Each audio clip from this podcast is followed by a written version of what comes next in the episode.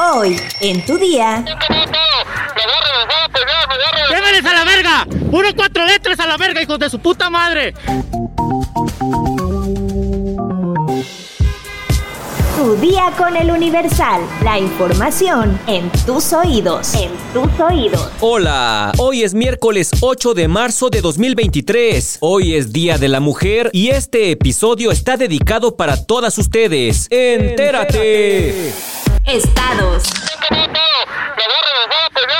¡Llévenles a la verga! ¡Uno cuatro letras a la verga, hijos de su puta madre!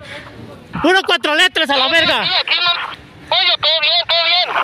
Un grupo armado atacó a balazos y con bombas Molotov el centro turístico La Palapa en la comunidad Santa María del Refugio al sur de Celaya, Guanajuato, en donde tres personas murieron y ocho más resultaron lesionadas. Los agresores irrumpieron en el centro recreativo alrededor de las 3 de la tarde, en donde dispararon sus armas de fuego contra las personas e incendiaron cabañas del complejo. Elementos de bomberos, protección civil y paramédicos acudieron en apoyo de las víctimas al tener conocimiento a través del 911 sobre una balacera e incendio en el establecimiento, ubicado en las inmediaciones de la comunidad de Santa María del Refugio. En el sitio auxiliaron a ocho personas lesionadas por disparos de armas de fuego y algunas por quemaduras, dos de ellas de gravedad, quienes fueron canalizadas a instituciones hospitalarias. En el parque recreativo encontraron dos mujeres fallecidas y un hombre calcinado.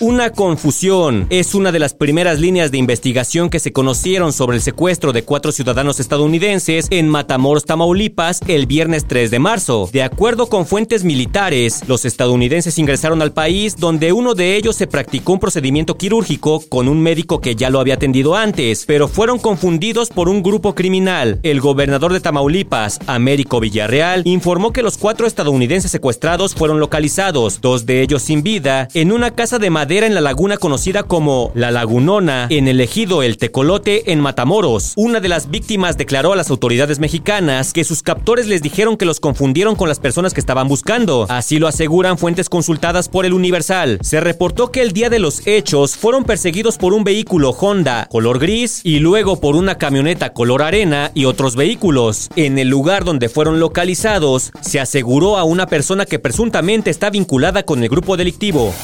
Metrópoli.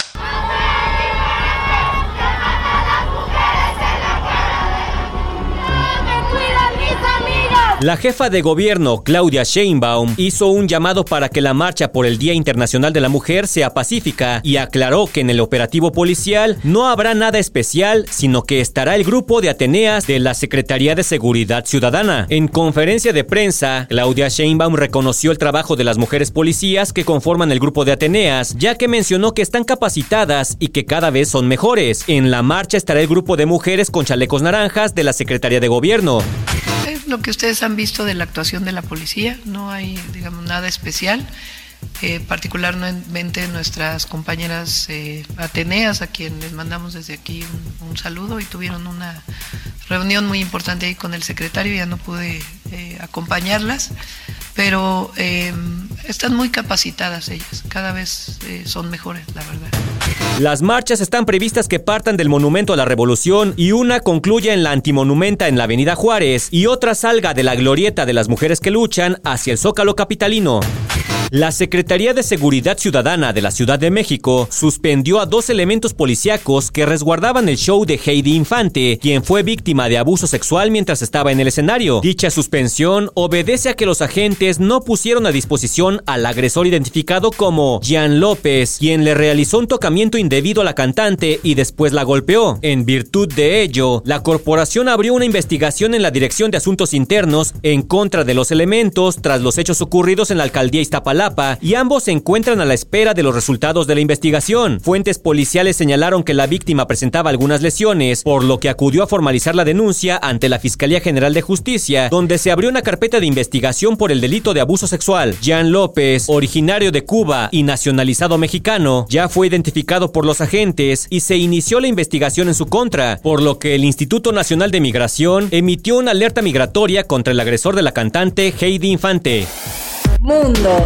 El gobierno de Estados Unidos no descarta por ahora la posibilidad de declarar a los cárteles mexicanos del narcotráfico como grupos terroristas, algo que han pedido algunos republicanos y a lo que se oponen las autoridades de México. Al ser cuestionado sobre este tema en su rueda de prensa diaria, el portavoz del Departamento de Estado, Ned Price, declaró que harán siempre lo más efectivo y lo que esté en sus manos para que estos grupos rindan cuentas. El funcionario recordó que los cárteles mexicanos ya están sancionados por Estados Unidos, pero insistió en que Washington usará cada herramienta prevista en la ley para trabajar con los socios mexicanos en contra de estas organizaciones. Price mencionó esto después de que este mismo martes fueron hallados sin vida dos de los cuatro estadounidenses secuestrados el pasado viernes en Matamoros, Tamaulipas, una región con fuerte presencia del narcotráfico. El portavoz de la diplomacia estadounidense expresó su más profundo agradecimiento con las autoridades mexicanas por su cooperación a la hora de investigar este caso y al mismo tiempo manifestó el deseo del gobierno de Joe Biden de que se depuren responsabilidades por el crimen cometido contra estos estadounidenses. Espectáculos. Luego de que Andrea Legarreta y Eric Rubin hicieron público su rompimiento tras 22 años de estar juntos, algunas personas se han dado a la tarea de intentar descubrir los motivos de su separación, lo que ha levantado algunas especulaciones sobre terceros en discordia y ahora es Andrea quien está en medio de la polémica. Esto después de que comenzara a circular una fotografía en la que aparentemente está besando al expresidente de México, Enrique Peña Nieto.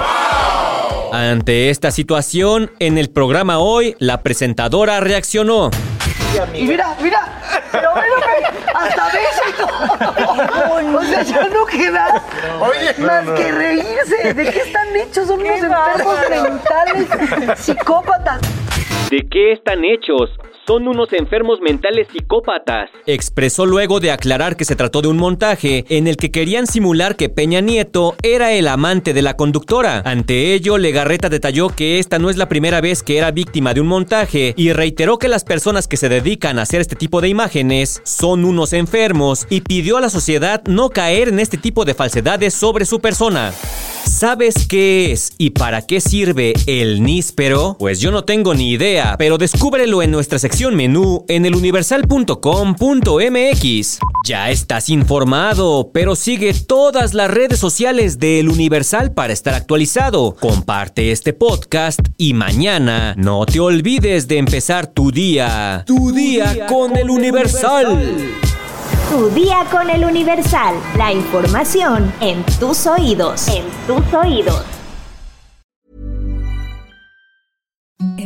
The softest sheets you've ever felt. Now imagine them getting even softer over time. That's what you'll feel with Bowl and Branch's organic cotton sheets. In a recent customer survey, 96% replied that Bowl and Branch sheets get softer with every wash. Start getting your best night's sleep in these sheets that get softer and softer for years to come. Try their sheets with a 30-night guarantee. Plus, get 15% off your first order at bowlandbranch.com. Code BUTTERY. Exclusions apply. See site for details.